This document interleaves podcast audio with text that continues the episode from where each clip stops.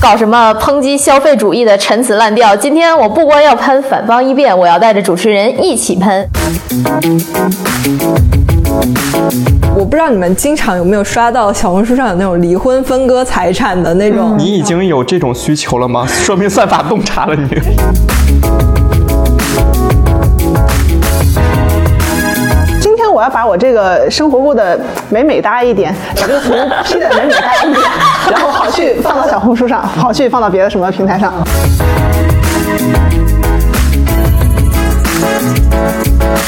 大家好，欢迎收听我们本期的哄你开心。哎呀，我们这一期的这个录制速度真的是史上最快，因为上午刚写完策划，下午的时候把它往群里一丢，然后酸姐就坐不住了。酸姐觉得 她对这个话题必须展开喷一喷。对我本来是三缄其口，是吧？我是三顾茅庐才出的山。本来今天本人并不是很想录，为什么呢？因为明天就在明天，本人就要交一篇图文稿啊。现在呢，进度呢大概有百分之，居然是零哎。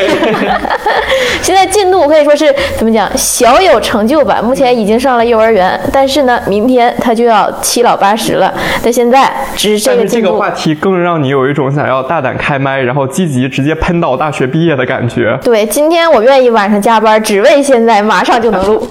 好的，好的，好的。那我们就来说一下，我们这一期是一个什么主题呢？就是让酸姐能够如此的不顾自己的这个工作进度，然后也要来一展开麦。其实就是因为这个上周的时候，我们刷微博嘛，发现在这个微博上面有人积极大胆的开麦喷了一下，就是小红书给大家造成的这个欺骗。当时的那个博主嘛，就是说自己去广州的那个美术中心嘛，啊、结果去了之后呢，就是发现他的那个图片跟实际上小红书的那个是严重的不相符的它。这个东西看起来是一个非常牛逼的建筑，就是有非常好的光影效果，跟那对对个对对对美丽的小立柱还还是一排。对，然后就让人觉得说它好像是一个真的就是一个立体的那种门洞能穿过去的，但实际上，扎哈哈蒂看了也要流泪的建筑。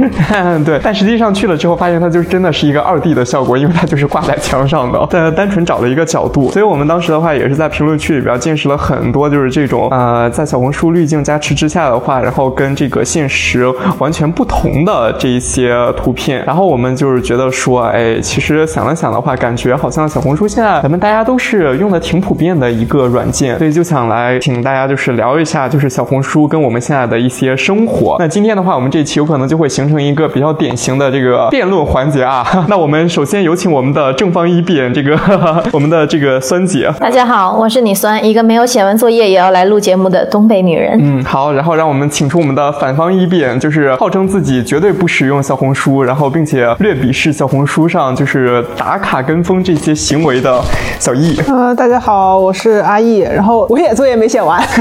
但是今天就想来吵架。啊，你们就是来逃课的是吧？好，今天反正吵完的话，呃，这这场胜负之后，肯定有一个人要离职的。然后我跟另外一位吃瓜嘉宾，我们就是等着到时候去吃那个八合里的牛肉火锅。然后另外一位吃瓜嘉宾介绍一下自己。大家好，我是今天的逆转裁判。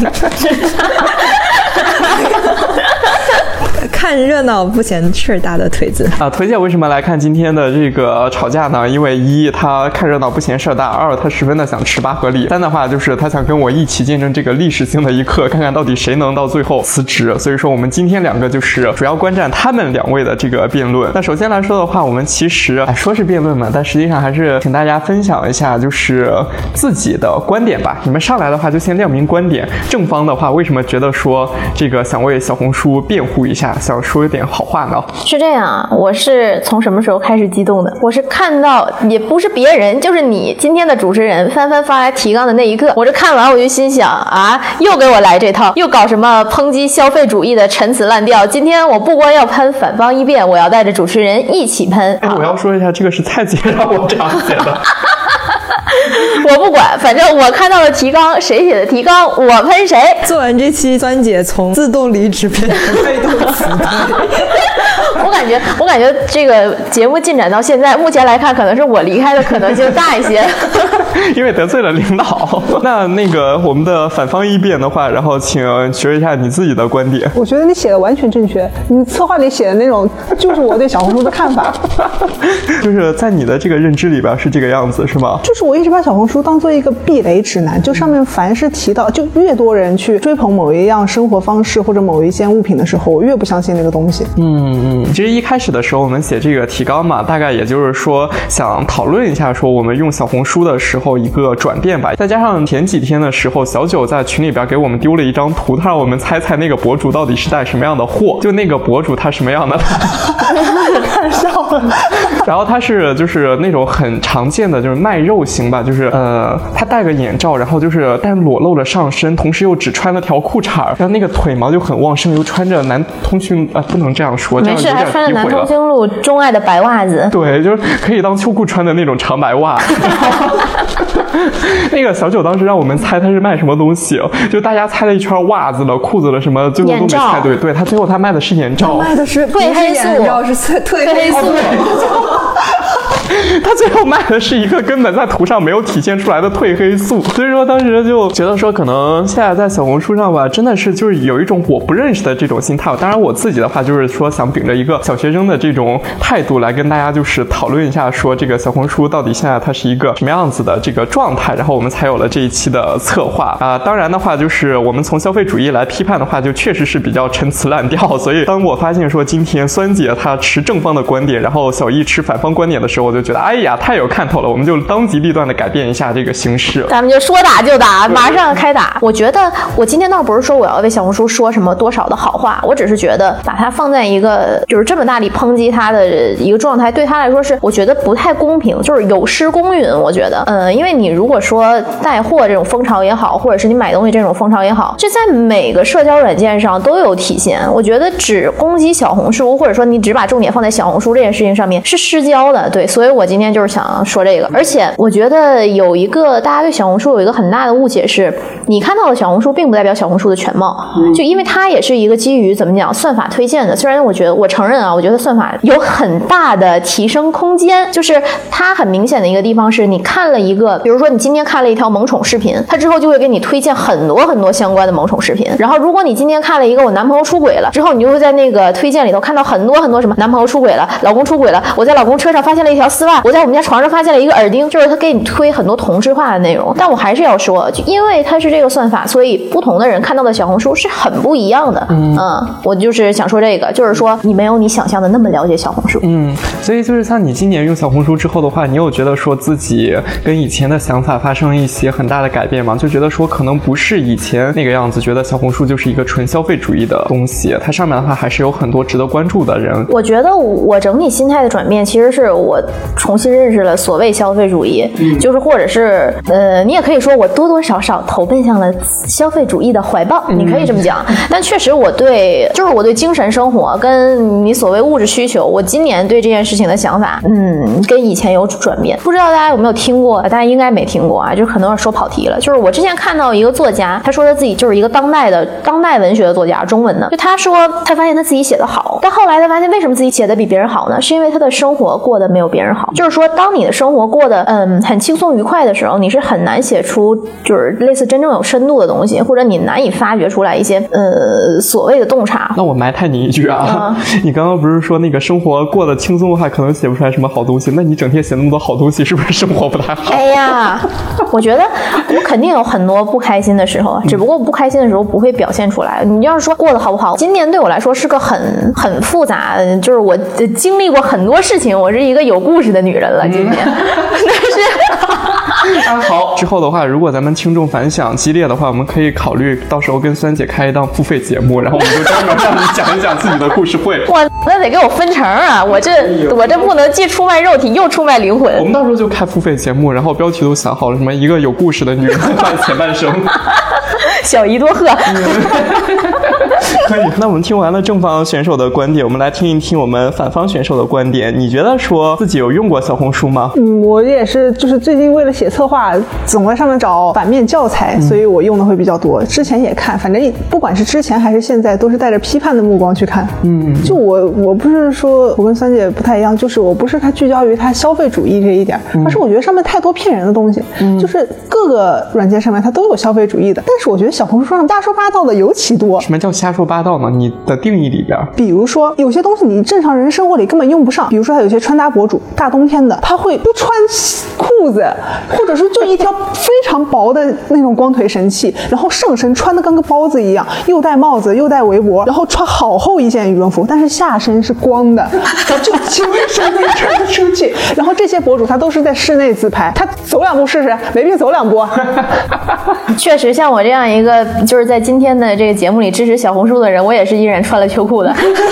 我现在秋裤就展示在这个录录制节目的这个演播室里的每个人面前，一条我做着一条黑色的秋裤啊。是你这个赶上那个男同性恋的白袜子了，比那个还高。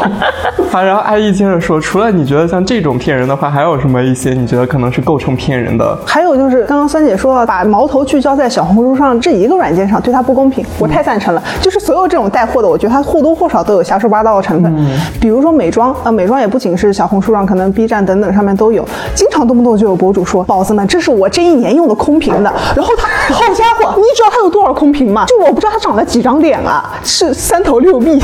哪吒，你知道，才能用出那么多空瓶。然后我才知道，有些人他是专门卖空瓶的，甚至说，嗯，我想的再那个卑劣一点啊，不知道是我自己心胸小还是咋的，他完全可以倒掉啊。对，这个是真的，就是有很多博主其实是为了空瓶，他可能就比如说他一个化妆水，他只用了百分之十，然后他可能把剩下的倒掉一半或者都倒掉，然后就说这是空瓶，然后为了接推广。对，而且而且再说博主还跟我们普通人不一样，我们普通人一年用个几瓶、十瓶空瓶都有可能，人家博主不停的要试新东西，怎么可能会用到空瓶呢？根本就不相信啊。所以你就觉得说，像他们这样的一些行为，不光是小红书，然后就是像其他平台上的话，或者整个互联网环境下的话，就会存在很多这些夸大其词的这样的行为。对对，觉得这些的话，可能是给消费者们带来一些蒙蔽的。嗯，有一些骗人还在就是可以接受的范围，有一些就是明显睁眼说瞎话，让人不想鸟他，直接划过去的那种。那你像自己的话，有没有就是经历过一些上当受骗的时刻呢？就无论说是跟风买了他们种草的东西也好，或者说是跟风去打卡了某一个景点，或者种草了某一个这个什么网红美食。呃，我好像很少打卡，好像没怎么跟小红书上打过卡。但是我之前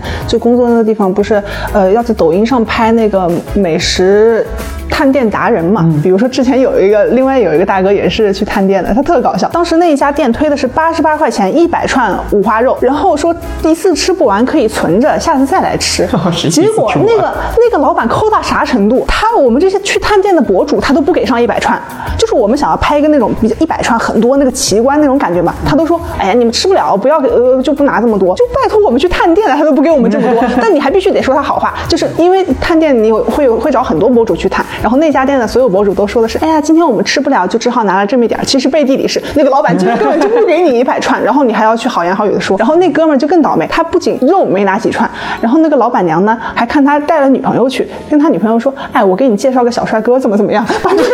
博主气的人绿了。回去之后就就是他就是那种委曲求全，就感觉像受了胯下之辱那种，还是得把这个发出去，然后在评论区就说这家店其实根本就没有给他一百串。你这期录完的话，我跟你讲，一会儿就是你你。你 Q 过的所有的这个什么美妆博主也好，然后还有这个什么美食博主也好，然后集体上门要来封杀你了，到时候概不负责，概不负责。我觉得今天他们两个都有离职的趋势，一个是被迫离职，一个是被追杀到离职。但是你们俩不要一天离职，你们如果三天离职还能吃两顿，吃两顿吧？对，我们两两天八合理。那个定座记得定两天。对我跟帆帆今天的目的就是把你俩捞走。就是第一个，你们先那个设设置好，就是上半场，比如专专门捞走我，下半场专门捞走阿姨。好，那这两位正方反方都已经发完言之后的话，我们到这个吃瓜群众的一些时刻了。这位吃瓜群众谈一谈自己用小红书的一些感受吧。没事，你随便唠，反正今天他俩肯定得走一个，我们随便离职的就肯定不是我。我告诉你，合伙起来把他俩整走，你都是你 一个人吃三顿，爽不爽？就我也是今年才开始用小红书的，嗯，然后我发现就其实确实前几年我和身边的人都对小红书是抱持着一种很不屑的态度的。但是就今年用起来，发现小红书其实确实就是有点东西。嗯，就不知道你们有没有感觉，就是你有点东西是指什么？有点东西是指就是好东西好东西。对，就是我现在甚至如果我有一个问题想查，我可能不会先打开百度，我会先打开小红书，因为在小红书上就是能你能看到一些跟你相同情况的人应对这个问题做出的他们的反应，对他们的经验，对，然后包括底下就是都是就基本就是你能找到一个同温层的感觉，嗯，就是不管是什么，就呃举个例子，就是说我家的猫今年那个八月的时候确诊了传腹，然后如果就是，哎呀，我今天咋有点那个语言组织的有点不好，你一心惦记巴合里呢。真的，哎，我一边说话，我脑子里就合计，我一边合计环球影城，一边合计巴赫里，我就是，哎呀，这样，我我我走那天你们去吃巴合里，神姐走那天然后去环球影城，真的啊，怎么样？那天我们干啥？你们去欢乐谷，正好把我带上。对，正好就他不用上班了。好，你接着说。就是当你真的想要去求助一些问题的时候，你会发现小红书是一个非常好的，它能解答你问题的一个平台。包括一些你比较私人化的问题，或者是一些很现实的问题。就我不知道你们经常有没有刷到小红书上有那种离婚分割财产的那种推送，就是你有一些很，你就是你在百度上你已。经有这种需求了吗？说明算法洞察了你。就是就是他点开一次之后，他会给你推很多类似的东西。大家发现了我对这种话题比较感兴趣。呃是的就是有一些问题，你知道你去百度查会查出什么样的答案，但是你可能在小红书上，你就是更容易去得到你想得到的那个答案，然后你会更容易，就是他会给你提供一种方法论，这种方法论不仅仅是关于生活方式的，就是它也是关于生活的，对。我觉得就这点其实有一个挺重要的原因，一个肯定是它算法推荐，还有就是小红书是一个，就是可能我不知道它实际女性用户占比多少，但肯定是女性用户占绝大部分的。嗯，它其实是有一种挺好的，你可可以说甚至是社区氛围。就他刚才说的，我换一个例子举，就比如说，假设说你非经期出血，或者是这种比较私人的，你可能在百度里搜，前边给你推出一堆什么莆田系医院的那种广告，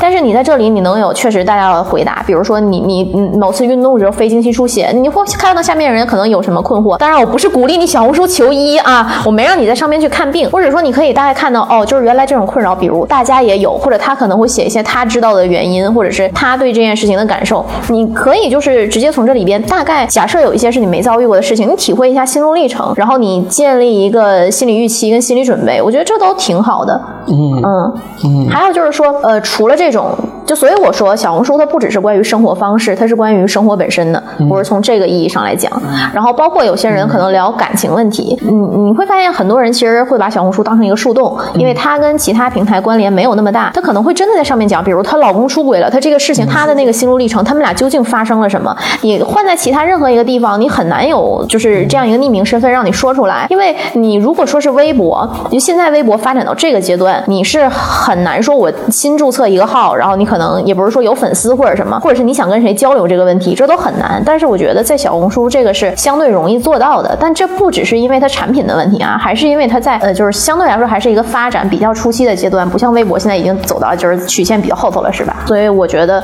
还是那句话，就只把它定义成生活方式，有失公允。我也不鼓励，也不主张说我们应该追求就网上那种展现出来的什么光鲜亮丽的生活，但是它确实有另外一面啊。我想问一下孙姐啊，就是你现在在小红书上关注的话，都关注了哪一些博主呢？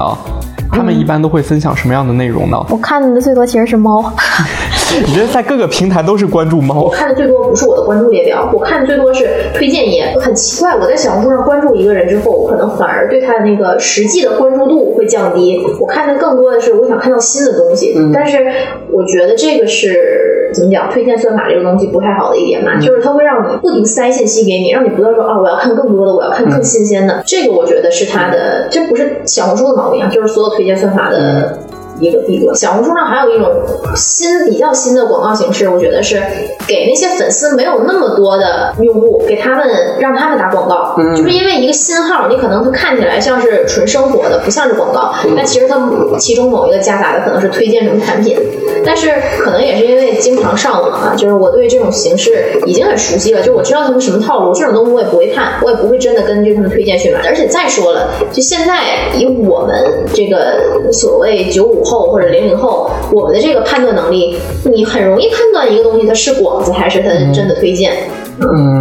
这种形式的话，好像是叫那个 KOC 嘛，就是说是找一些比较小众的这些博主，感觉他他们小红书现在的那个他们那个路数，就是连 KOC 他们都不找，他们会找纯纯纯纯路人，纯纯路人，对，就是那种可能就是十个，就是甚至会就十个粉丝左右，然后他可能只发三四条笔记这样的，然后他不是一个垂类的博主，就只是一个普纯纯的素人，他突然去找那个，然后。底下会有很多人，就是去附和他，就是你一眼就能看出来动机不纯。因为找这种人打广告的话也便宜嘛，你想，几块钱，那甚至就是寄瓶产品就完了。对，寄瓶产品还挺贵的，人家可能把产品寄完之后让你给我寄回来。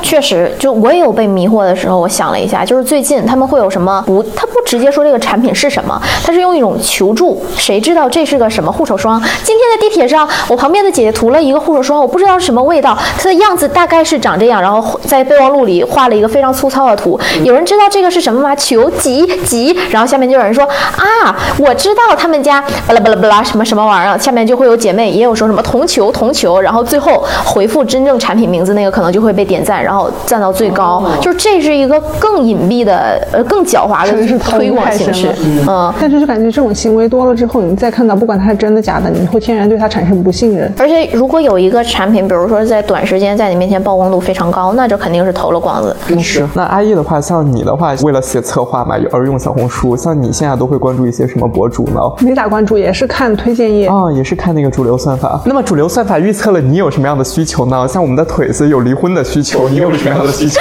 呢？我我再次重申，不是离婚的需求，而是离婚分财产的需求。其实是对钱的渴望。你这事儿你可以找我，我可以给你进行一些那个建议跟指导。谢谢女性学哦，那你的付费节目里边，加两节这个推荐那个酸姐的法律课。可以。我这儿好像很杂哎，没有什么固定的。那像就是你啊，作为一个反对者啊，你是今天的反方嘛？就是你在这个呃算法页推荐里边会刷出来一些，就是让你一看就觉得很假，或者说是一看之后就觉得说很那种生活方式，就是说很不太好的那种刻板的那种那种流水化生活方式的东西吗？我不喜欢，就是有一些人他的生分享分享生活方式让我觉得很累，或者说他分享生活方式这个行为本身就让我觉得很累。就有的时候我也想分享，比如说我发微博或者发朋友圈这样，我拍到什么可能也不修图就直接发上去了，是一个我觉得比较自然的一个分享的方式。然后他们的话，我不知道是想要去把这个营业，然后以后去接推广还是怎么着，他们会非常精心的去修图，而且不仅是搞个滤镜那种的，比如说他会抠图，然后把一个人物给描边，弄得非常精致，还配上那种那个花体字。就是如果说我真的是一个纯纯想分享生活的人，我应该不会有，我不知道，可能是我太直男了。嗯，但是他们弄得过于精致，真的太直男了，因为过于精致，让我一看这个他们分享本身的动作就让我觉得好累。因为过于精致而让你觉得麻烦，甚至觉得说这是一种不必要的负担。对，就是有一些可能是适度精致，有一些就有点太那个了。哎，他们这种分享行为的话，其实现在有一个专有名词嘛，对应 vlog 叫那个 plog，啊，对对对对，plog，对对对，plog 嘛，就其实指的是那种图片。我昨天还看了一个吐槽，跟大家分享一下，就是那个 plog，有人吐槽说 plog 的本质就是咱们高中生物书上那个细胞，然后指向它各个，指向它那个各个的那个各个构成，比如说细胞壁、叶绿体。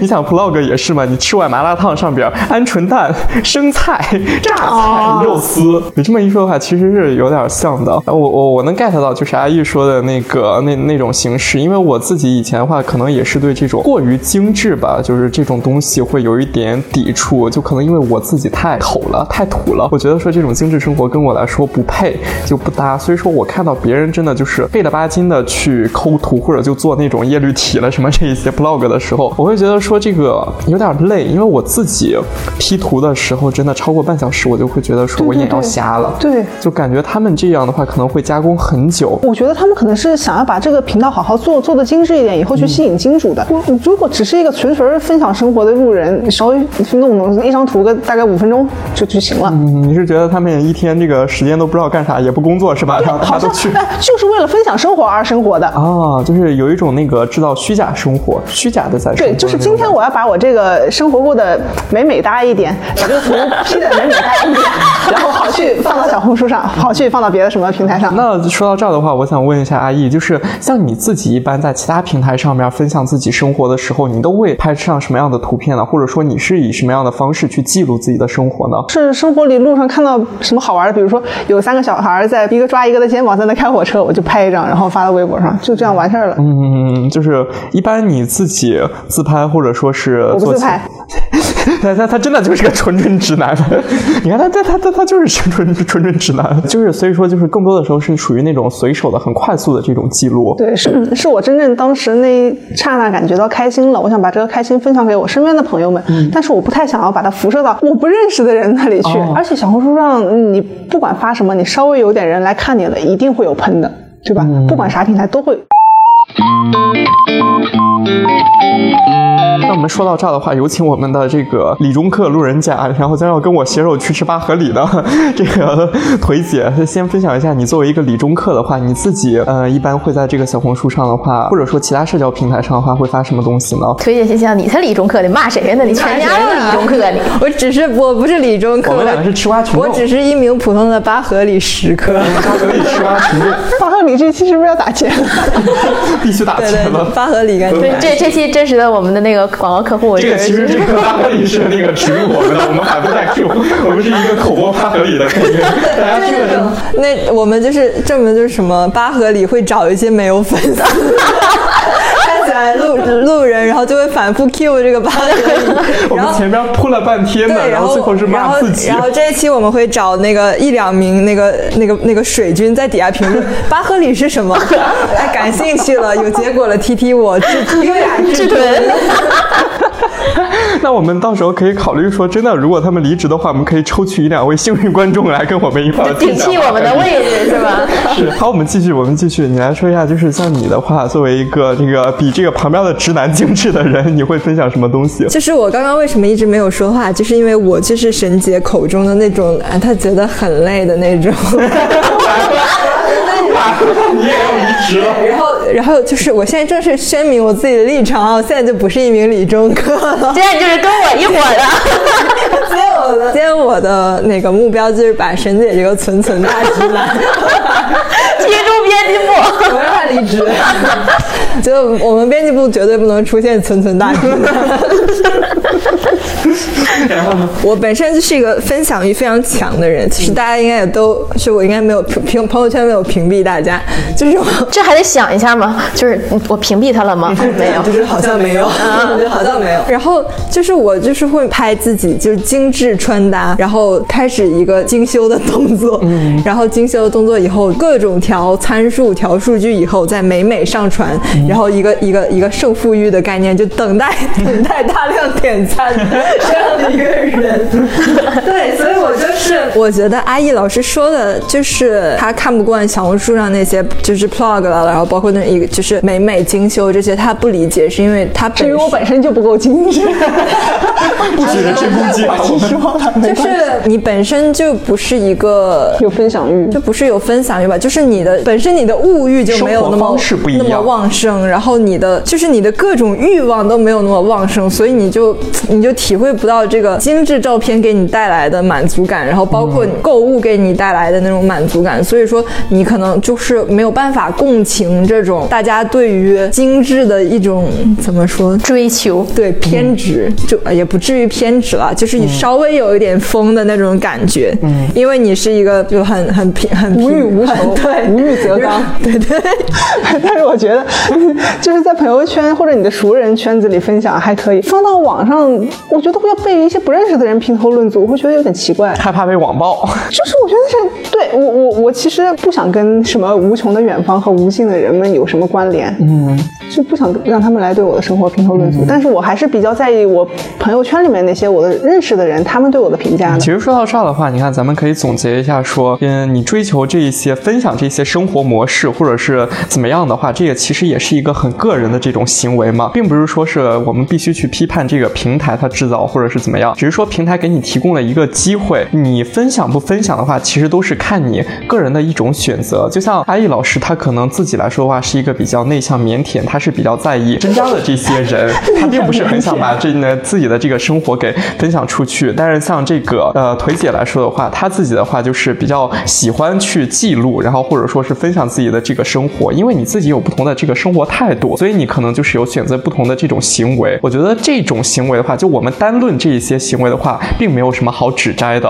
就是你选择分享记录精致的生活也好，或者说是那个呃自己随手拍，或者说是那个怎么样不加修饰的也好，都是自己真实的这种生活，只是看自己有什么哪一种的话能给自己带来一些愉悦，这是比较重要的意义。我觉得这件事情可能也这么看啊，原教旨主义的互联网的意义所在啊，互联网的意义不就是咔让你跟这个连通，让你跟那个连通，就所谓的我们这么说，就你说你不想把你的生活分享给别，那有的人可能是就是想要连接，我觉得这就是两种价值取向，没有什么可，对就是我选择这一种不代表另外一种不好，对但是我觉得有一件事情确实不好的是什么？是你为了拍出好的照片，只仅仅是好的照片，牺牲了你原本的生活品质。比如你去喝咖啡，你不去喝这个咖啡到底，比如说你去品尝它味道，或者你去对，其实咖啡也就是它的味道了。然后你一直在那拍照片，拍到这个咖啡都凉了，你都不喝，我觉得这种做法是病态的。但你如就是嗯排队两小时，只为拍一张照，拍完之后对也不喝就扔了。但是如果你是真的想喝，觉得它好喝，而且你喜欢，你只是把照片拍的好看一点的话，我觉得这很正常呀。这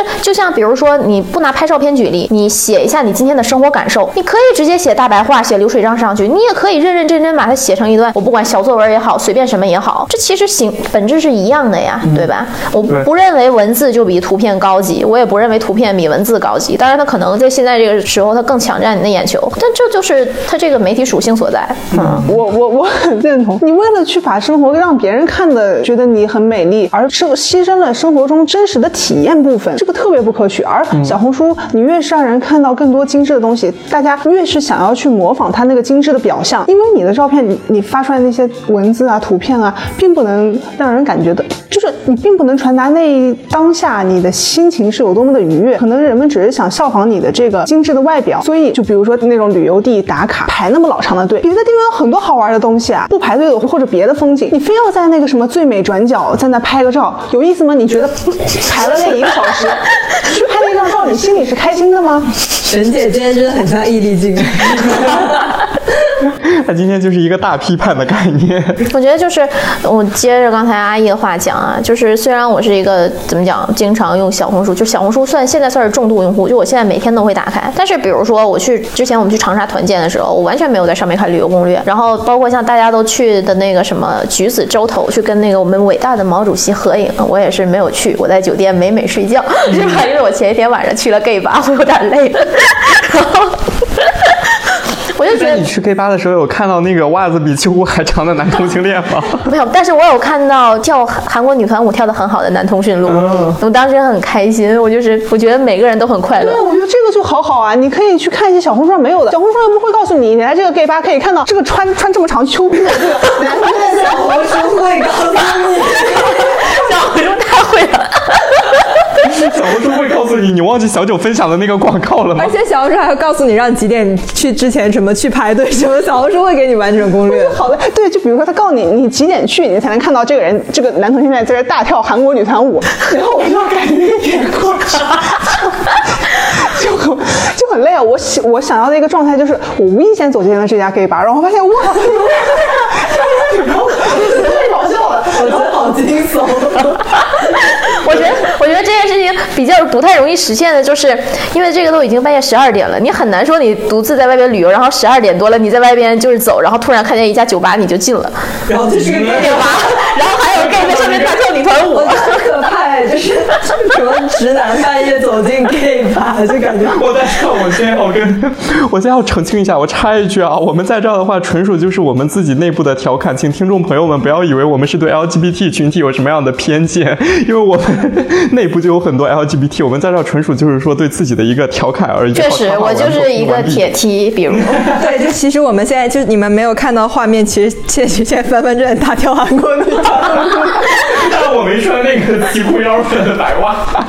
我的意思就是不用刻意去追求什么东西，但是你生活里无意间你碰到了一个很好玩的东西，这种是能给你心灵上更大的就是真实的触动和震撼的，而不是说你看到别人这么做了，你也去模仿。那那种东西是我的开心，还是说我们觉得那是我的开心？我觉得这不是小红书的问题，而是你要怎样去利用，就怎样去使用小红书的问题。俗话说，善用小红书，看你能不能看你能否玩转小红书。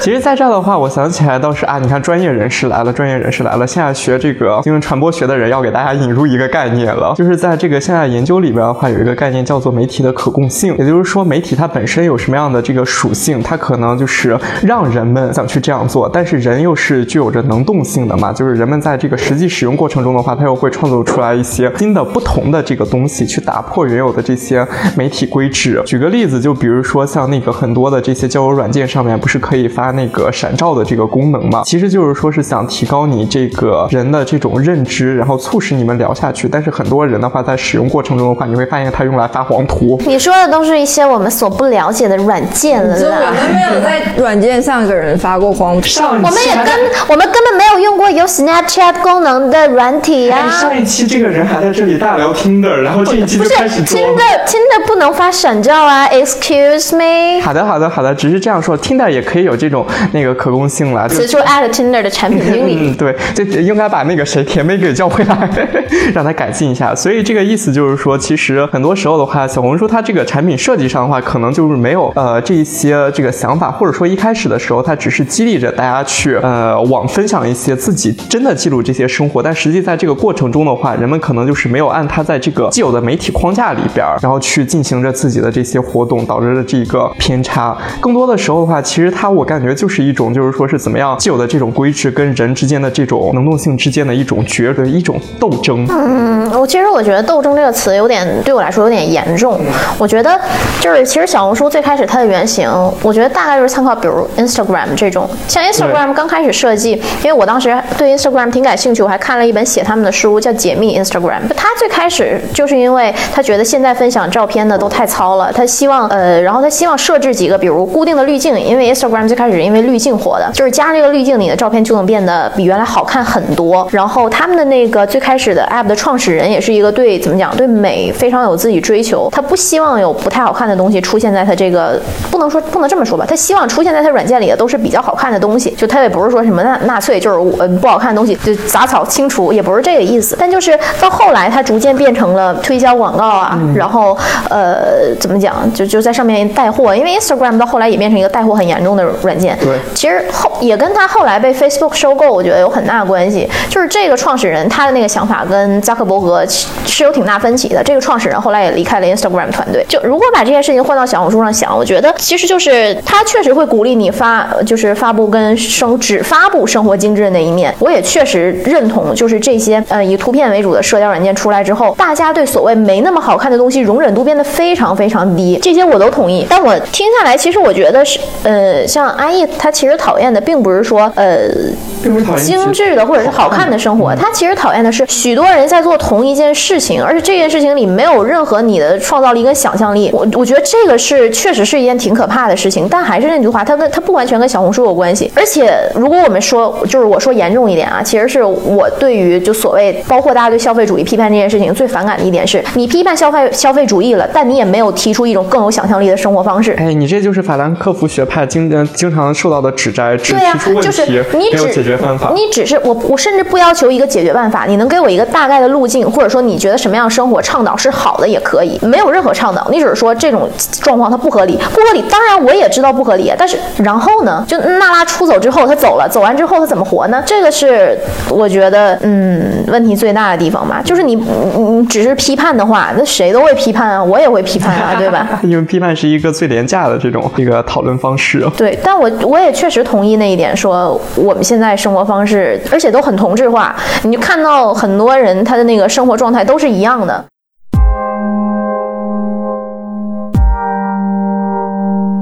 那么我往回倒一倒吧，就是顺着这个酸姐的话茬，我们就是说到这个同质化的这种生活上，就是说在小红书上，然后就是受过这些影响，或者说看到很多人就是追求同一套的生活方式，比如说像咱们不是去年的时候嘛，很多人就吐槽说那个大家这一夜之间大家都去露营了，哎不对，不是露营，去年是野餐，然后就是那个今年的主题是露营，我好像从来没跟过风哎，可能是我没有朋友，我在北京没有朋友。破案了给我露营，所以就就有的时候我想去什么地方玩一下或者吃个饭，我靠，我去饭店我一个人吃，我点一盘菜吗？还是点两盘菜？都没人陪我吃饭，所以也不太会想要追求上面的东西。主要是我觉得还是那个问题，就是太假，没有人会真的为了开心而去那么做。谁做饭用木头、呃用那个竹篮子装你的便当啊？谁会在露营的时候还带几个那个什么，带一个花瓶儿，带把尤克里里？你要去露营，大概我我我这是露营，那是野餐，在去年了啊，但是英文的报纸。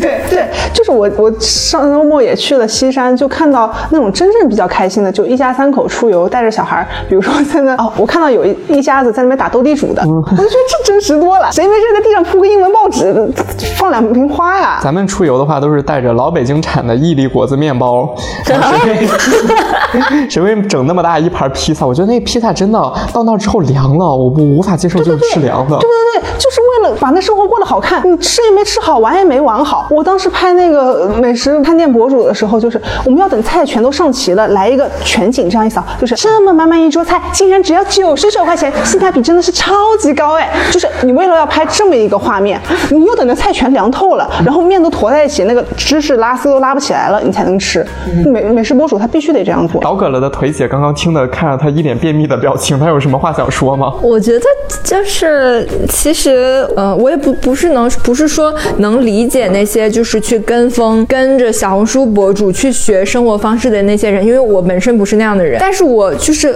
我完全可以理解他们为什么会去学那些博主，因为他们自己本身就是没有什么爱好，就是他没有对于生活没有什么自己的想法。就我也不是抨击他们，就确实有的人是他们对于生活。他自己不会想说，我有我有一些很想要做的事，他只是比如说一个无聊的周末，我我看一下小红书的小红书上现在最火的人，大家都都在吃什么餐厅，我就去吃什么餐厅。我觉得可能这是一种也是一种懒惰的表现吧，就是不想思考，所以我也可以教你去怎么过生对，活。所以我也可以理解那些就是所谓跟风的人，我并不觉得他们是就是为了去跟风而牺牲自己的一些什么什么，就也是我觉得也是一种生活习惯吧或者就就是无奈之举。就你每天打工，你已经累成这样了，就有的人他可能就是不想再去创造出一套自己的生活方式。这种情况下，你去复刻一个看起来很精致的博主，他的生活方式可能会来得更加容易。嗯，但是就刚刚阿姨说的那种，就什么为了拍什么美食博主，为了拍一桌子菜，等到菜都凉了，我觉得这又是另一种另一种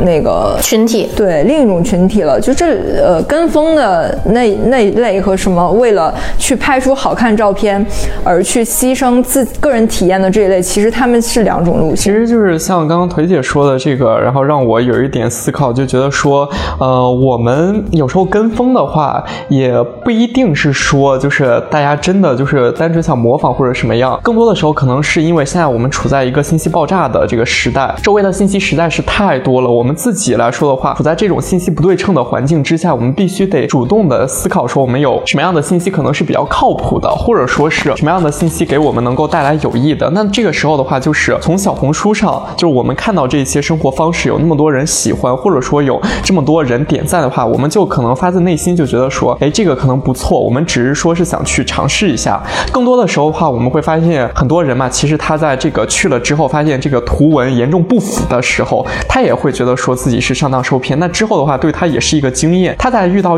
类似的信息的时候，他也会提高自己的这个警觉性跟判断力，就是去看一下说到底这个是不是真。的值得去的，并不是说好像真的大家都一股脑的去这个一直在这个当中打循环。但可能更大的一个原因是在于说，当你提高了自己的这个鉴别能力之后的话，哎，对方的手法也更高级了。就是回到我们开头说的那个，预判了你的预判对，预判了我的预判，就是现在出现那种更高级的手法，让我们觉得说不知道他到底是不是在打新的广告，就像我们这一期打了很多巴克里的广告一样。但其实我们并没有打巴合里的广告，就是这一期我们的五奖竞猜最终问题就是这一期，请判断这期到底是不是给巴合里打的广告。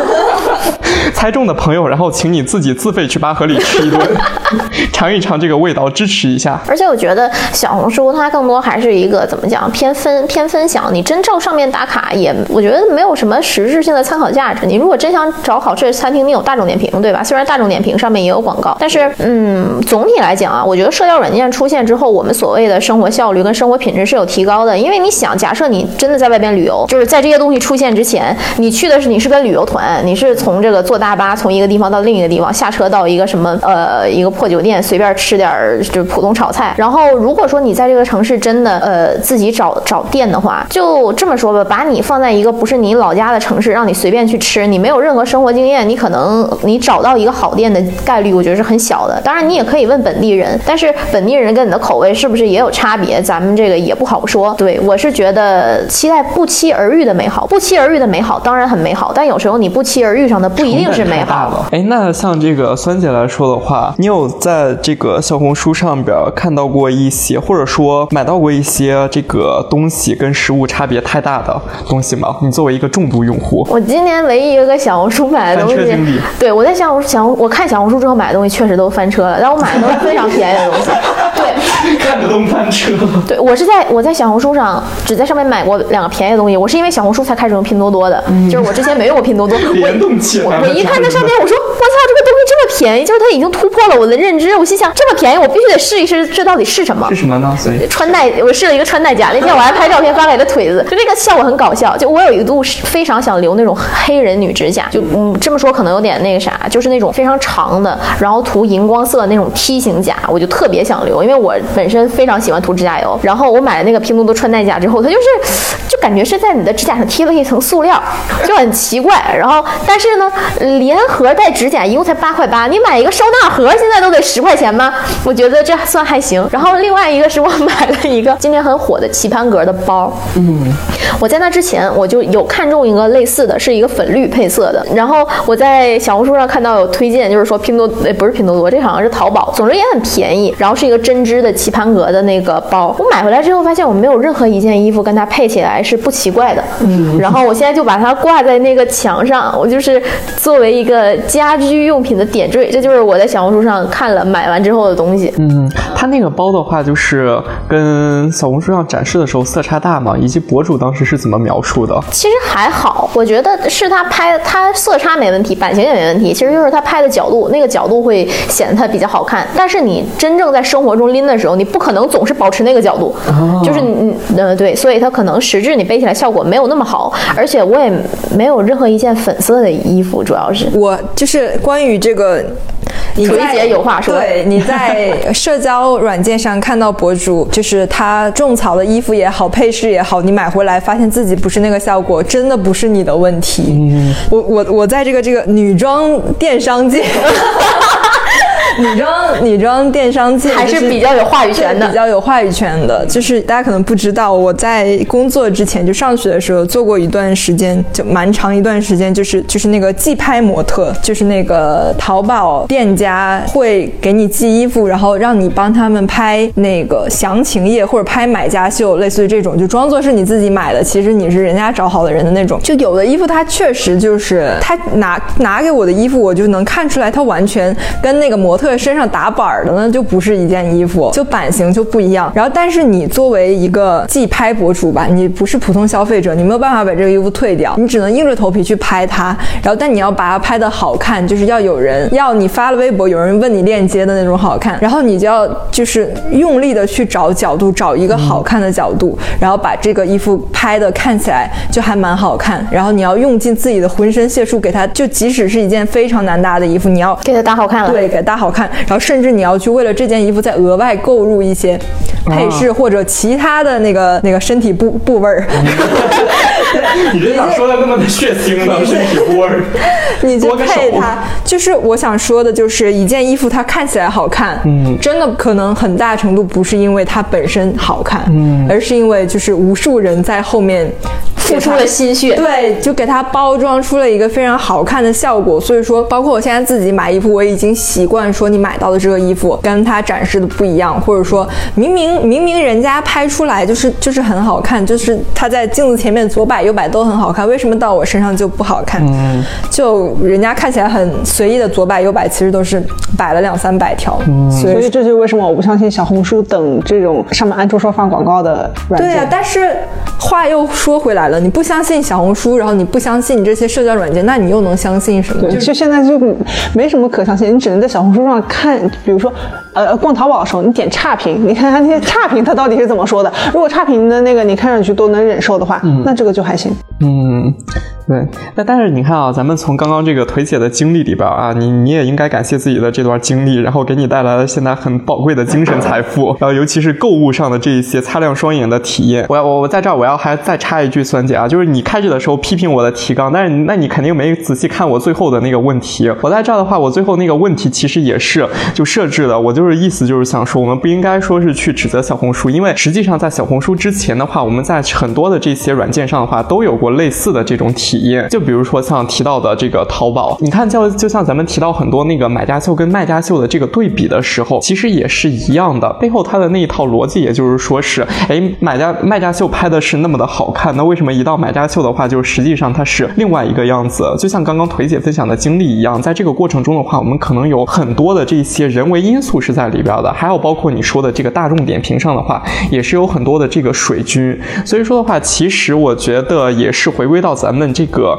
最初时候讨论的一个问题，就是酸姐提到的嘛，这可能就是一个产品的这个成长路径发展到现在，就像很多产品，它在一开始的时候，因为使用的人可能是比较少的，所以说在这个上面社区的氛围也好，或者说它分享的东西也好，都是比较纯粹的。但是随着就是这个产品往后再发展的时候，可能就是在上面出现了一些新的这种经济模式、盈利模式，所以说话就会导致说就是广告涌入，然后在这个其中的话也会带来一定的冲击。但是我们不能说因为这一些这个广告或者说是一些这个其中占的比较小部分的这些东西，然后而对这个整一个产品或者说它整一个这个社群的氛围进行一个否定。就现在哪还有纯粹的软件呢？没有。我以前呃，就是之前酸姐说的，它可能是呃呃，现在小红书是一种生活，就比如说你在上面有问题了，你可以去搜人家是怎么做的。嗯，比如说以前知乎，我也是把它当做一个就搜索引擎去做去看的。现在知乎你看变成啥样了？哎，对，我几百年不打开了。然后现在如果我有什么问题的话，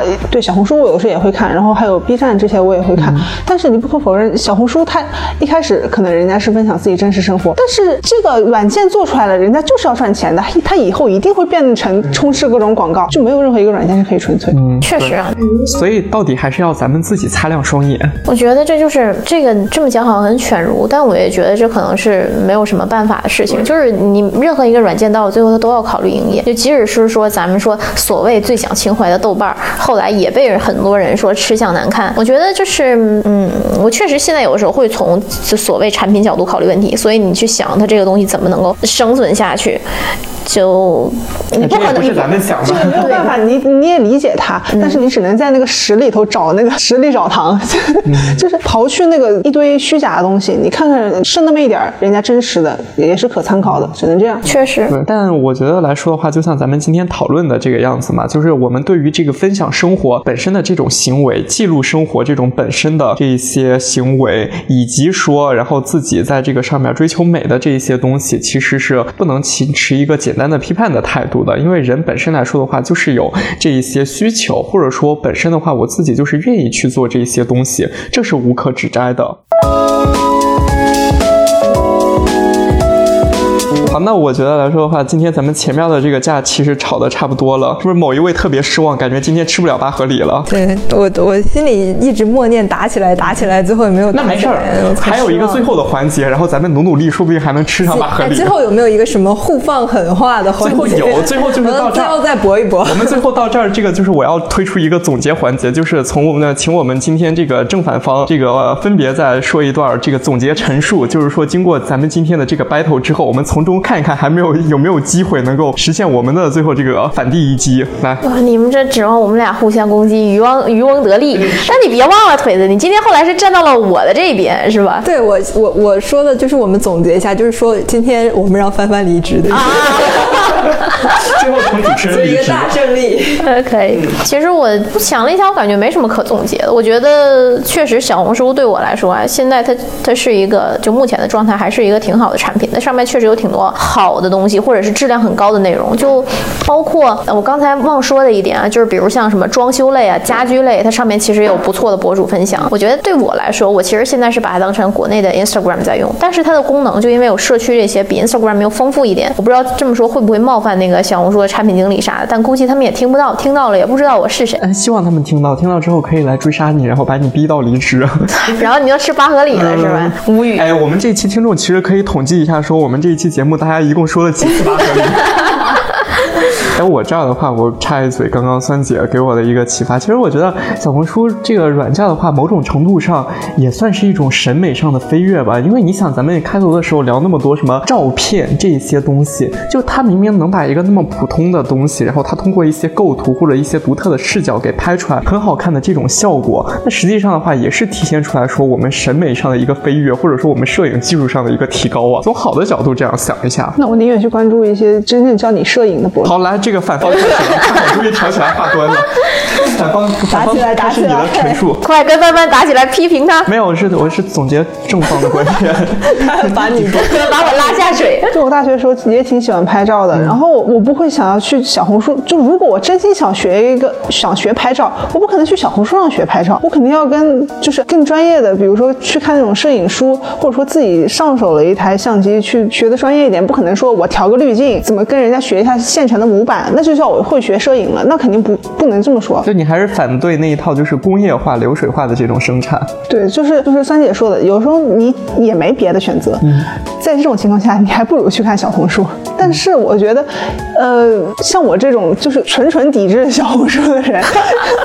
我会去做一些更加返璞归真的事情，比如说哪怕只是出门去逛个公园，我不用看小红书，我我这周边几个公园总有吧，我随便去个公园，不这也不用看小红书吧。不管你是去哪个公园，你总能收获点快乐吧。嗯但是我要是按照人家既定的那个教你啊，你要下午几点钟那边在那边拍到最好看的夕阳，会对我来说有一种紧张感。我觉得是一个任务，需要去打卡。这就是我为啥一直没有去迪士尼之类这种游乐园的原因。我好几次想去，一个是有点贵，再一个我真的不想为了去玩，然后六点钟到那儿开始排队，我我四五点起来，那我是去玩的还是去受罪的呢？我明明有更加快乐的生活可以去选择，为什么要给自己找对手。嗯。然后小红书上就是在告诉你，你到了你六点钟就到那儿，你就能快乐了，你就能玩了，你能把游乐园里面所有好玩的设施全玩一遍，你晚上还能看烟花，你一项都不落下。那我我晚上回去腿也断了，为什么不去找一种更轻松、真正发自内心的愉快的生活呢？好，那个这个谁阿姨说出来这个话的话，咱们下次去环球影城可以不带他了。我觉得腿姐现在在想，那对我来说就是真正的快乐。对呀、我大大不认同。然后你要跟他吵起来了。其实我觉得，呃我觉得你排斥这种生活方式，只是因为他所提供的这这个方案不是你满意的方案而已。就是可能在迪士尼爽玩和腿不疼之间，你就是更天生更倾向于腿不疼，所以你才会觉得他这个方案很扯。但对我一个就迪士尼亲儿子哈，就是就是我我觉得这就是一个迪士尼爱好者在迪士尼乐园的最优解。我知道这个问题该怎么解决，就是比如说，不是说怎么解决，我知道这个问题应该怎么概括。就是有的那个下不是次去环球影城不带他，不是，就是。有的人喜欢喝奶茶，有的人喜欢喝咖啡。你不能喝奶喜你喜欢喝奶茶，喜欢喝咖啡都行，但你不能喜欢喝奶茶。我说喜欢喝咖啡就是装逼犯，我喜欢喝咖啡的说喜欢喝奶茶就是猪猪女孩，大家就是口味不一样嘛。就你你爱喝啥你喝啥去呗，就这样。对，然后但是我现在我感觉小红书就是，其实它反映的其实是当代有女生吧，对于就是在追求时尚生活的这条路上的一种焦虑，就是大家努力想让自己变得时尚，变得好看，但是大家天生都就天生就没有人天生就是很时尚嘛，就是你小红书就是一个用小红书的过程，可能对于某些人来说就是一个学习的过程。虽然可能最开始只是跟风或者拙劣模仿，但可能就是在这这些就是跟风里面，就是我们或者说他他们可以慢慢的找到自己的风格，然后找到自己的生活方式。我觉得小红书是给了我们生活其实是一个多的选择吧。但是我听到现在我有点焦虑，因为我其实我其实蛮讨厌那些就跟风的，就比如说跟风去露营、跟风去野餐。但我现在没有那么反反感他们，是因为他们没有把手伸到我自己喜欢的领域。嗯，然后我现在有点担心，如果有一天我自己喜欢的一个，就比如很小众、没什么人知道的东西，突然在小红书上火了之后，我我的心情是什么样的？我现在有点不敢想象。应该大家应该都不喜欢自己变得跟别人一样珍藏的东西，然后慢慢变成一个大家可以去模仿的。我觉得这个问题的话，还是就是我们不是从消费主义的这个角度去讨论吧，而是说更多的时候的话，可能说是对于一种这个生活方式的一种接纳，以及说咱们应该是怎么样去面对人本能的这种模仿，或者说是这种跟风的这种行为。可能更多的时候话，就尤其是在当下这种社交媒体时代嘛，虽然它给咱们带来了很多的便利，但是你说在这个上边，我们基于这些分享而产生的生活也好，或者产生的这些照片也好的话，人本身来说的话，就会有这种落差心理在。更多的时候的话，我觉得可能还是管好你自己吧，就是说自己怎么样调整好自己的这个心态去接纳这些东西。毕竟现在的这个潮流，这个时代就已经是这个样子了。我们还是我们也不是什么专业的产品经理嘛，我们今天就是来这儿 battle 一番，然后植入一下我们的八合里。对，所以说我们觉得差不多是这个样子就可以了，只要自己开心就是最重要的。所以今天的结论就是，我们下班只能自己自费去吃八合里了。啊，就到时候一一致投票一下吧。我们不行的话，把蔡姐飘出去，我们去吃八合利。蔡姐，你听到了吗？这段这部分剪辑老师，请你一定要保留，保留在节目中，让我们听听谁才是今天纯纯大恶人。好了好了，那我们今天呢来说的话，真的今天是一个平安夜，今天没有任何的人提出主动的离职，我们就期待着下一次我们编辑部在办这一类辩论会的时候，可以有人主动的打起来，然后以及提出最后的离职，完成我们去吃火锅的愿望。然后感谢这一期根本没有给我们提供任何赞助的八合里，在本次节目中的频繁露面。好，我们这一期节目的话就是这个样子。那最后的话，大家跟我们的听众朋友说一声再见吧，拜拜，拜拜。祝大家都能过上自己想要的生活。